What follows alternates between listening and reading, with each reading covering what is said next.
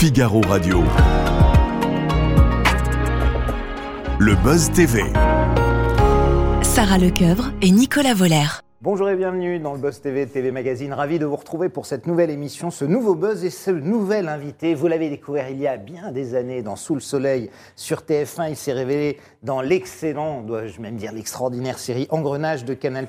Et depuis, il a multiplié les rôles souvent de très grande qualité. hein. Il faut quand même l'avouer, Les Hommes de l'Ombre, Le Bureau des légendes, Speakerine, La Garçonne. Il a même fait des apparitions dans Peaky Blinders et même à côté de Brad Pitt dans World War Z. Si ça, c'est pas du teaser pour que les femmes qui nous écoutent restent. Moi, je ne m'appelle plus Nicolas. Bonjour Grégory Fitoussi. Bonjour. Merci d'être avec nous. Ben, Ravi de vous recevoir. Les Disparus de la Forêt Noire, c'est le nom de la mini-série sur TF1 en prime time que vous portez aux côtés d'Hélène de Fougerolles notamment ou de Cheikh Cario. Une série coécrite par euh, les auteurs de la très bonne Infinity hein, qui était passée déjà sur Canal Plus l'an dernier euh, et réalisée par Yvan Feguier à qui on doit les rivières pourpres. hein. Fégivert. Fégivert, euh, les rivières pourpres sur France 2 Entre avec Olivier Marchal. Euh, la question que j'ai, c'est qu'est-ce qui vous a séduit dans ce, euh, dans ce polar? Après tout, ça pourrait être un polar comme les autres, mais j'ai l'impression qu'il est quand même assez, assez différent des C'est ça qui projets. m'a séduit, c'est que, c'est que euh, ça commence comme un polar assez classique et puis ça, ça, ça part ailleurs et ça, ça, ça nous emmène dans des, dans des zones auxquelles on ne s'attendait pas. Et euh, voilà, c'est, aller de surprise en surprise comme ça dans un, dans un thriller, euh, c'est, assez passionnant. Ah, vous savez bien teaser quand même. hein.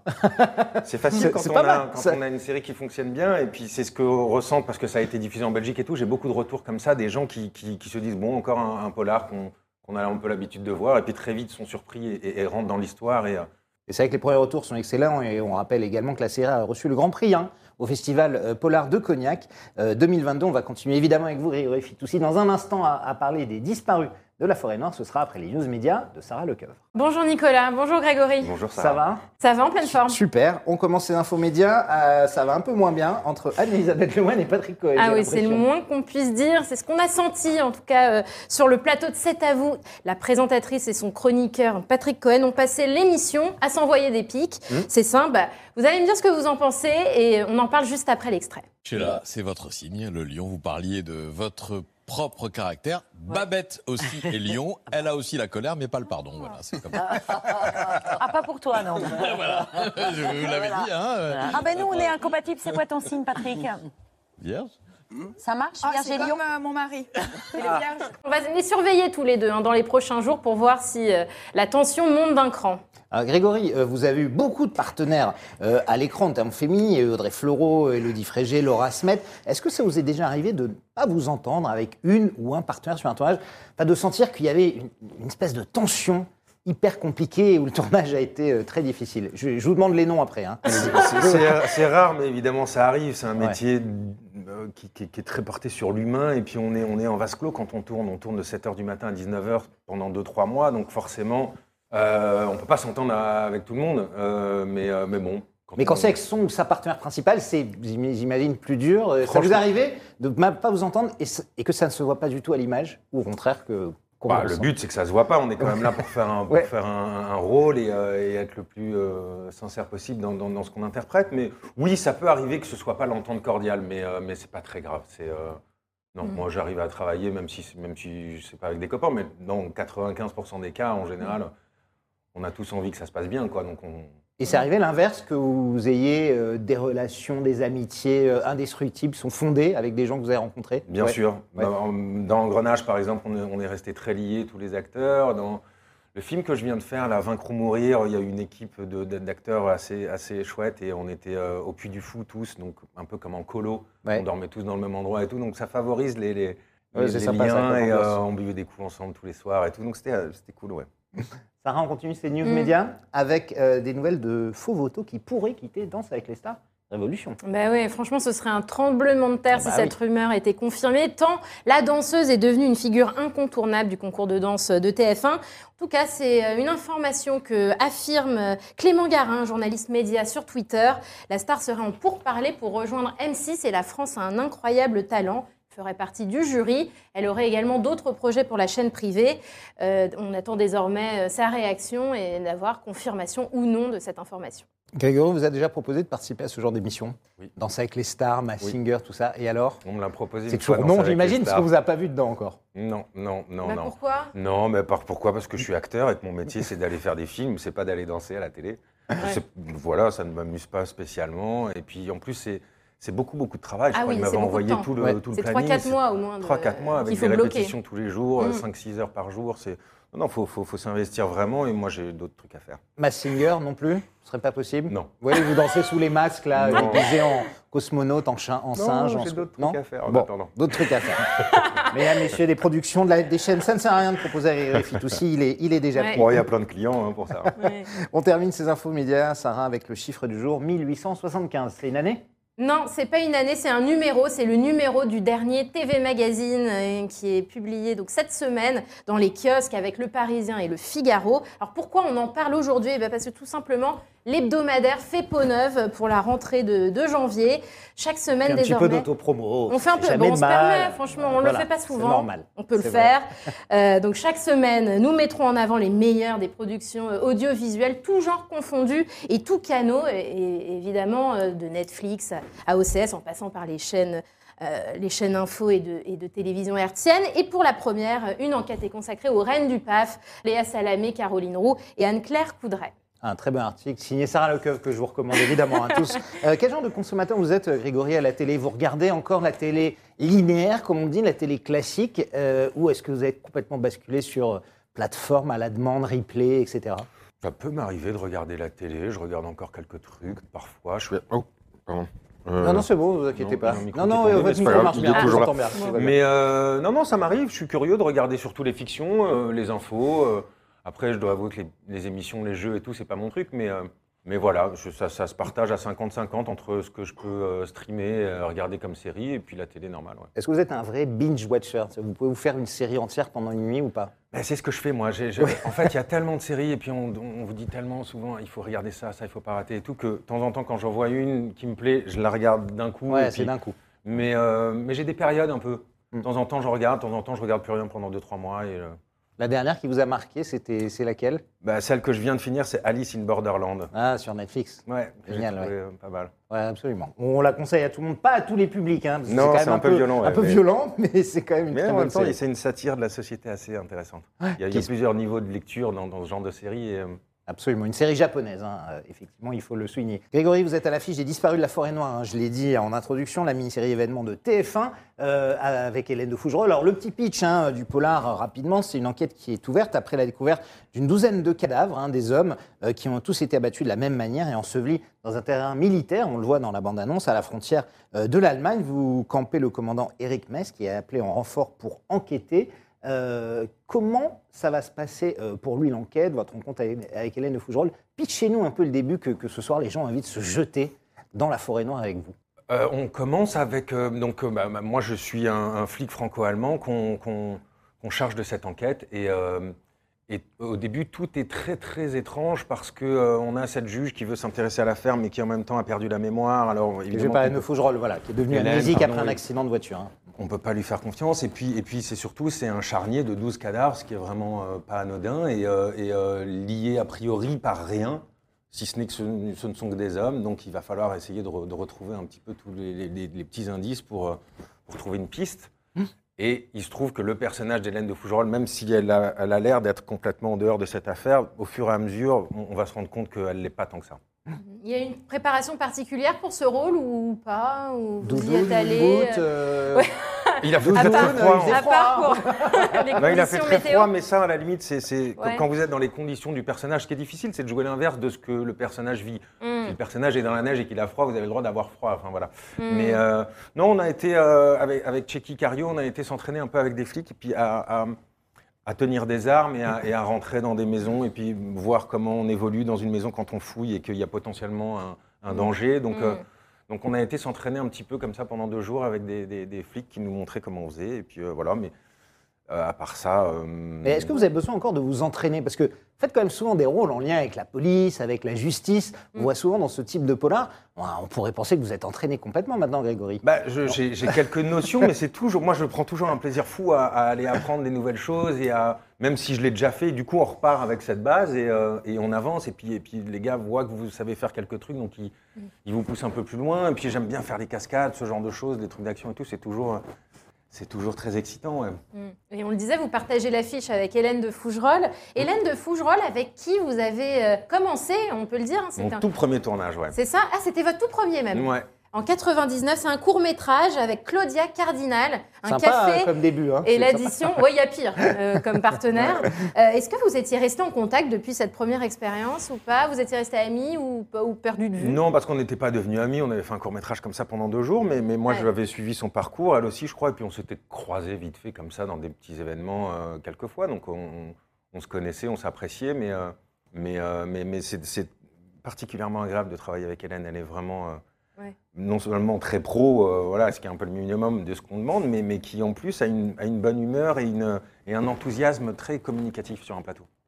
Est-ce que vous n'êtes pas lassé au moment de jouer avec toutes ces femmes magnifiques euh, Je me demandais si à un moment vous n'en aviez pas un peu marre quand même d'avoir des partenaires. Écoutez, j'ai choisi mon métier beaucoup pour ça. Oui, voilà, c'est ça. vous avouez ça enfin aujourd'hui. Moi, c'était pas pour l'argent, c'était pour tourner avec des, des femmes magnifiques. Et il y a aussi Checky Cario, évidemment, qui n'est pas une femme magnifique, mais qui est un acteur extraordinaire, qu'on voit euh, trop peu hein, euh, au, au goût de certains. Euh, ça fait quoi de tourner avec Cario, qui est un peu, lui, une légende du cinéma français C'est une légende. Moi, Ouais. moi, je suis fan de cet acteur depuis toujours.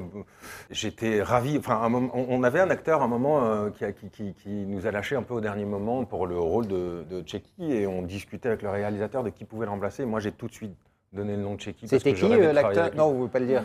Je Non. ne sais même plus qui c'était. D'accord. Non, non, mais c'était un problème d'emploi du temps. Enfin, voilà, ça arrive souvent comme ça pour les. Mais, euh, Et vous l'avez suggéré donc et je l'ai suggéré tout de Ouais. suite parce que j'adore Checky Cario et je, je- je trouve que c'est un acteur fantastique, effectivement sous-employé, mais, euh, mais c'était. euh, ben voilà, euh, j'ai pas la chance de tourner qu'avec des femmes magnifiques, j'ai aussi parfois la Ouais. chance de tourner avec des acteurs magnifiques et c'est tout aussi plaisant. Et, et un petit mot sur son rôle à Checky Cario dans, cette, dans Les Disparus de la Forêt Noire? Alors il fait le flic euh, un, un petit peu d'une autre génération Ouais. et puis en plus c'est à moi qu'on donne la direction de l'enquête donc ça lui plaît pas beaucoup. Alors il y a ce, ce rapport un petit peu au début qui est assez cliché du, du- du duo de flics qui fonctionne pas bien et qui se lance un peu des, des pics et qui, et qui ont une, une manière très différente de travailler mais on a essayé de créer une relation pas si cliché que ça. C'est-à-dire qu'on a vu que ça pouvait aller euh, dans, dans le cliché, on a essayé de construire quelque chose d'un petit peu plus euh, nuancé et, euh, et avec Checky, c'est très agréable parce qu'il est tellement fin dans son jeu qu'il y, a- il y a- il y a des choses parfois qui sortent euh, assez, assez surprenantes. Et est-ce qu'il y aura une suite aux disparus de la forêt noire? Est-ce que déjà une saison 2 est dans les tuyaux? Ou c'est- ça n'a pas vocation à avoir une suite? C'est potentiellement. On parle pas de la fin, C'est potentiellement Ah non, faisable, mais ça va dépendre des gens s'ils euh, regardent la audiences, en s'ils fait. aiment et s'ils ont envie. euh, je crois que c'est eux qui décident, hein, c'est pas nous. hein. Mais il pourrait y avoir une suite, c'est pas Ils pourraient. Impossible. C'est possible. C'est du- la les audiences, on en parlait juste avant. c'est quelque chose, euh, euh, vous qui faites pas mal de, de télé maintenant, que vous regardez. Souvent, des acteurs disent oh, je m'en fiche, je regarde pas l'audience. Non, moi je regarde par curiosité. Ouais. Enfin, souvent on nous envoie le texto le lendemain matin à 9h du mat, donc, donc euh, Ah ouais. j'ai pas Oui. besoin de regarder, on, nous- on nous tient Mais si on vous courant. envoie rien, c'est pas bon signe en général, c'est ça. Ouais. Bon. Si vous avez un Il n'y a pas très longtemps, j'avais reçu, j'ai fait OK, je vais même pas regarder. Ouais. Mais euh, écoute, bah, je, suis, je suis ravi quand ça marche, et parce qu'on se donne tellement et qu'on a envie euh, que, que- que ce qu'on fait, euh, ça plaise aux gens, mais, euh, mais c'est pas quelque chose qui m'atteint que ce- dans, dans un sens ou dans un autre. Si c'est un échec ou un énorme succès, euh, c'est pas quelque chose qui m'atteint personnellement très fort. Et, et vous lisez les critiques? Ça m'arrive, pas tout, mais ça m'arrive. ouais, et ça vous atteint Elles vous atteignent aussi quand elles sont mauvaises? Ah, ce serait hypocrite de dire que s'il y a un journaliste qui vous trouve complètement nul et qu'il l'écrit sur un papier, que ça vous fasse rien, quoi. C'est, on n'a pas envie de. Euh, Ça oui, fait- oui, je crois que ça m'atteint. euh, C'est vite- déjà arrivé Mais vite fait, vite fait. Enfin Ouais. voilà, ça me. Parce qu'on a souvent l'habitude de, de lire. C'est plus souvent euh, positif les critiques. C'est plus souvent voilà. Donc, donc quand il y en a une qui vous arrive dans, dans- Hmm, C'est difficile à encaisser. et- Oh, c'est jamais très agréable. non. Est-ce que quand on fait euh, 5 millions ou 6 millions, hein, allez, projetons-nous euh, ce soir, voire 7, c'est pas impossible. Bon, on va dire entre 5 et 7 millions euh, à la télé, ça a le même parfum euh, euh, qu'un succès au cinéma. Parce que, on rappelle, 5-7 millions au cinéma, ça n'existe quasiment plus. hein. Je veux dire, c'est rare, il y a peut-être un film qui fait ça c'est pour ça que c'est difficilement comparable. Ouais. C'est-à-dire que euh, au cinéma, les gens payent leur place. et Il y, a- il y a une démarche qui est vraiment. Ils ont envie aller, d'aller oui, voir oui, ce film. sûr. À la télé, Ouais. ils peuvent aussi se poser devant, mettre une chaîne un peu au hasard. Et puis si, si ça leur plaît, tant mieux. Je je, je, je sais pas. Je sais pas. euh, non, je crois que c'est pas vraiment comparable les, chiffres euh, cinéma et télé. D'accord. Ce serait quoi l'équivalent? Faire euh, un demi-million d'entrées au cinéma, ça vaut 5-6 millions en télé, c'est ça? À peu près ou, euh, Il n'y a pas d'échelle? Je sais pas, Non. je sais pas. Mais le cinéma, en plus, il a changé beaucoup. Maintenant, c'est vrai que dépasser le million, ça devient compliqué au cinéma. Alors qu'à la télé, si on Mm. fait moins d'un million, c'est vraiment une catastrophe. Donc, euh, c'est pas vraiment comparable. Sarah, Et vous voulez parler de Sous le Soleil, je crois. Oui. Vous avez gardé un souvenir un peu impérissable. Oui, alors Ça me- ça me- Nicolas, je, je- je- je me languissais d'en parler. Nicolas le disait en introduction, vous avez démarré dans la série culte euh, de TF1 et quels souvenirs vous en gardez? Parce que c'est vrai que c'est une série qu'on peut considérer euh, comme une sitcom, euh, je ne sais pas si c'est le bon terme, Mais qui est devenu culte qui est devenue culte temps. avec Ouais, le temps, mais est-ce que c'est quelque chose qu'on renie comme un peu une casserole ou pas du tout? Non, je vais vous, a- je vais vous avouer, franchement, ce, qui, ce, qui- ce que je trouve fou, c'est que 25 ans après, on en parle encore avec tout ce que j'ai pu faire. Et c'est vrai que Ça cartonnait, hein, j'ai hein, été, j'ai été des ravi d'en parler pendant Ouais. beaucoup d'années. Et aujourd'hui, je dois avouer que je. Vous en avez marre. Ouais. Ouais. Ouais. Tout simplement, oui. Oui, parce que. Pourquoi? Pourquoi, pourquoi 25 ans après? Super, ça a marché. J'ai fait plein d'autres trucs qui ont marché. Et c'est vrai que je ne peux pas faire un, un- un plateau, une émission ou une, ou une interview sans qu'on me parle de Sous le Soleil. Je trouve ça fou. Hmm. Ben, ça veut dire que les- ça a marqué les gens, en tout cas. C'est Ou les journalistes. Ou les journalistes, absolument. Mais justement, quand vous êtes sorti de ça, est-ce que ça a été euh, compliqué? Parce que vous êtes un des rares acteurs à avoir continué, à avoir percé après. Souvent, quand on sortait de ce genre de sitcom, pas facile pour des acteurs. euh, Mais c'est facile pour aucun acteur au début. hein. Au début, Ouais. euh, un acteur, il a besoin de travailler, il a besoin de tourner. Quand on lui propose un rôle, c'est très dur de dire non quand on a 20 ans et qu'on qu'on vend des t-shirts au marché euh, pour se faire des sous. Enfin, Ouais, donc, on euh, prend donc tout ce c'est- qui, ouais. difficile pour tout le monde. Sortir de ça, c'est c'est- oui, c'est difficile, mais en même temps, j'avais gagné un peu de sous, j'avais gagné de l'expérience et, et voilà. Mais, mais oui, c'est c'est dur pour tous les acteurs. Sarah Alors, vous avez tourné aussi à l'étranger. hein, euh, vous avez, on en parlait, Peaky Blender sur Netflix, Mr. Selfridge euh, également.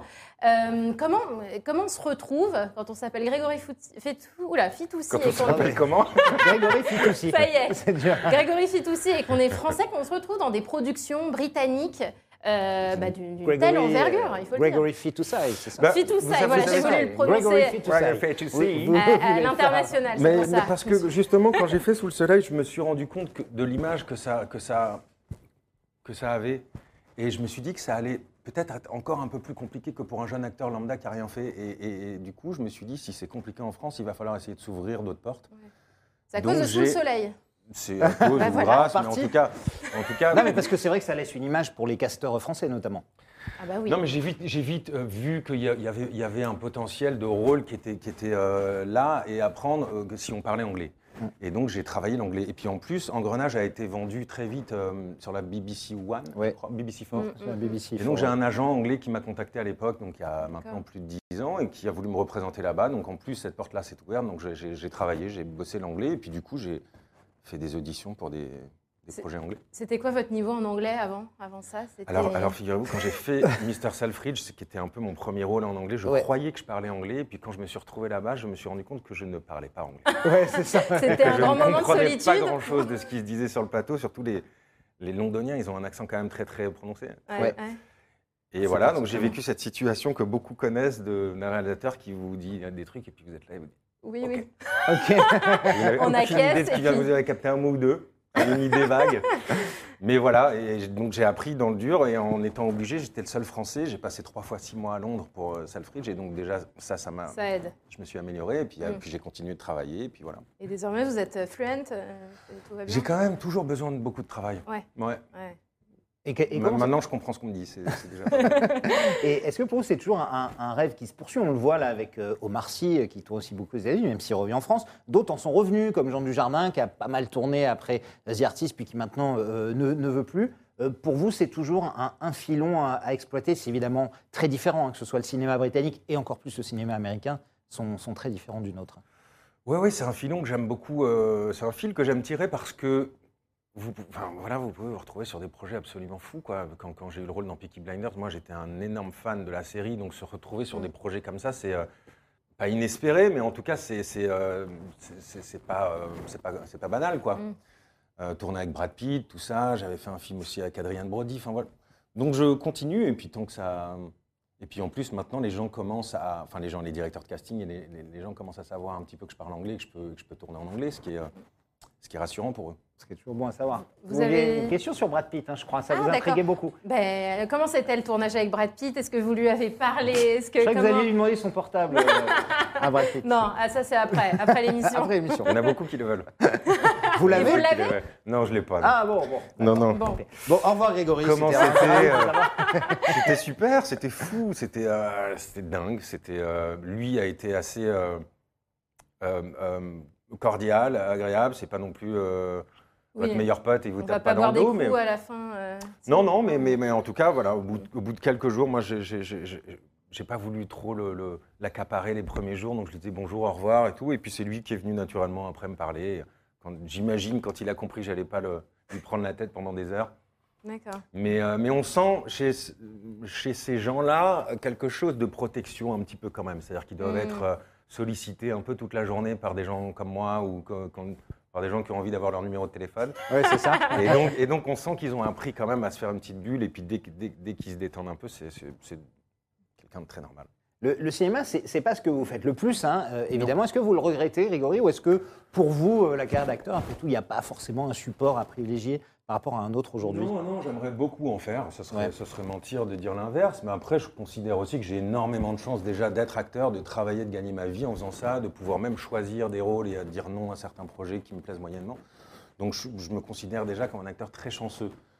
Après, si je pouvais faire des grands films avec des grands réalisateurs, euh, évidemment que j'adorerais. Évidemment. Est-ce qu'aujourd'hui, il y a moins de frontières entre le cinéma, la télé, notamment avec euh, l'avènement, on en parlait, des plateformes de streaming comme euh, Netflix, Disney+, Amazon Prime, etc.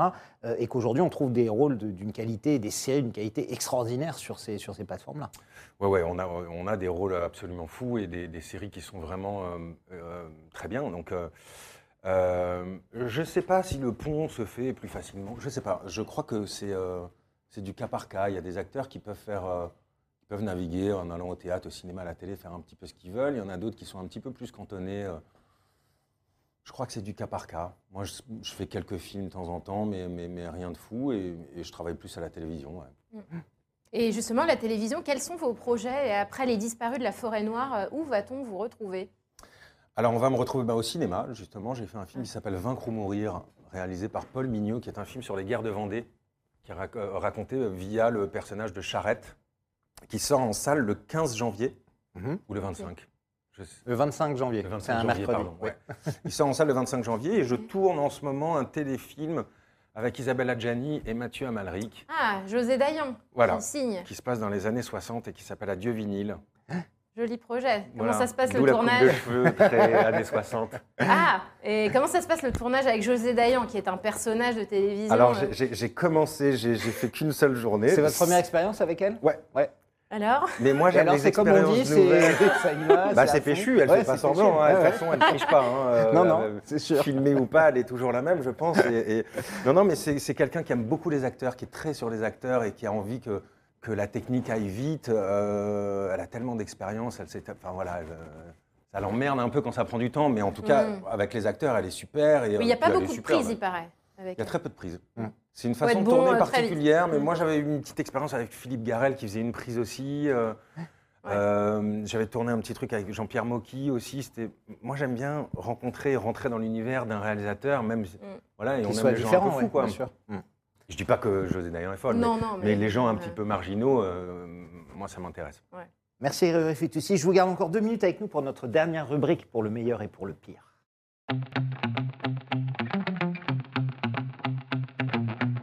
C'est comme un mariage, hein, la vie, c'est l'heure du bilan un petit peu. Si je vous demande aujourd'hui, à date, quel est le plus beau souvenir de votre carrière Euh, donc. professionnelle ouais. Euh, en- en- allez, sans trop réfléchir, Peaky Blinders était, était, euh, c'était Ouais. une semaine très très intense euh, où j'étais comme un dingue et où j'étais très heureux. Je tournais avec Assad Bouab, Bouab et, et Laura Presgurvic et on était un peu, on était enfermés parce que c'était le Covid, donc ils nous ont enfermés pendant une semaine avant, donc on était là et on se parlait beaucoup et on était très excités à l'idée d'aller sur le plateau et tout. Et puis ça s'est passé absolument d'une façon divine, donc euh, voilà, ouais. c'est un, un des beaux souvenirs que j'ai. ouais. Et votre pire souvenir maintenant? Un moment de honte ou de gêne, quelque chose de, de qui vous reste en, en mémoire, dans le mauvais sens du terme, on va dire. Oh là là, il n'y a rien qui me Une vient. gamelle ou je sais Ah, pas. y en a un pas euh, Non, non, non, non. j'ai Donc là, vous n'êtes pas fait virer d'un plateau, vous n'êtes pas un eu. coup de euh, colère. Non, mon pire souvenir, c'est peut-être ce film que j'ai fait avec Adrienne Brody qui s'appelait Empereur et qui était un film magnifique euh, où je jouais le roi de France, je jouais François Ier et lui le, le- le roi d'Espagne, Charles Quint. Ouais. Et j'avais un rôle sublime avec des scènes sublimes avec lui et ce film n'a jamais vu le jour et il n'existera jamais.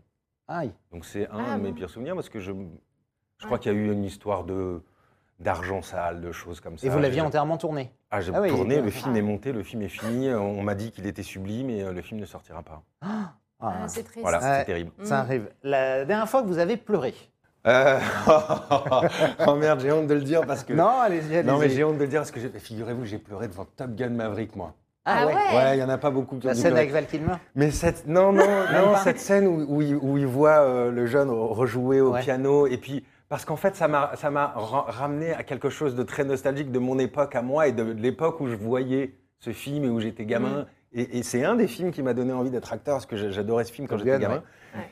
Et là, du coup, de revoir Goose chanter le truc et Son tout, fils, ouais, qui refaisait ce que faisait son ça, père. voilà, ça m'a arraché une petite larme. J'ai pas sangloté, mais euh, j'ai eu une petite émotion. Pas mal, pleurer sur euh, Top Gun. Ouais. Ouais, je suis sensible. la scène avec Val Kilmer, j'ai eu un peu les yeux humides aussi, Ah ouais? j'avoue, ouais, ouais. Euh, la lettre de fan la plus folle que vous ayez reçue? Oh, J'en reçois des, des corsets. Hein. Ah bon? Bah, Racontez-nous, allez, une, une petite. pour Oh là pour en sortir une. Non, mais puis en plus, maintenant, c'est plus que les lettres de fans. Vous savez, c'est les messages sur Instagram et tout. Donc, Ah oui, euh, oui. les gens ont bien plus sûr. besoin de vous envoyer un courrier. Alors, j'en reçois Non, un non. peu de courrier, mais, mais, mais sur...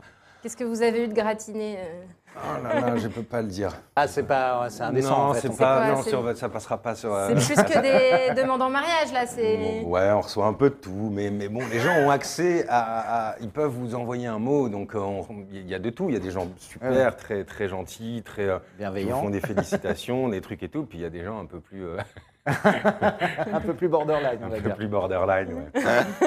On On s'en pas plus, mais c'est un bon on teasing. creusera, Merci creusera. Grégory Fitoussi d'avoir été avec nous. Je vous. rappelle qu'on vous retrouve en prime time sur TF1. Ne ratez pas cette excellente mini-série. Il y a six épisodes. Euh, merci encore d'avoir été avec quatre. nous. Il y en a quatre, Il y en pardon. a quatre, c'est ça. semaines. Excellente journée à toutes et à tous. Merci.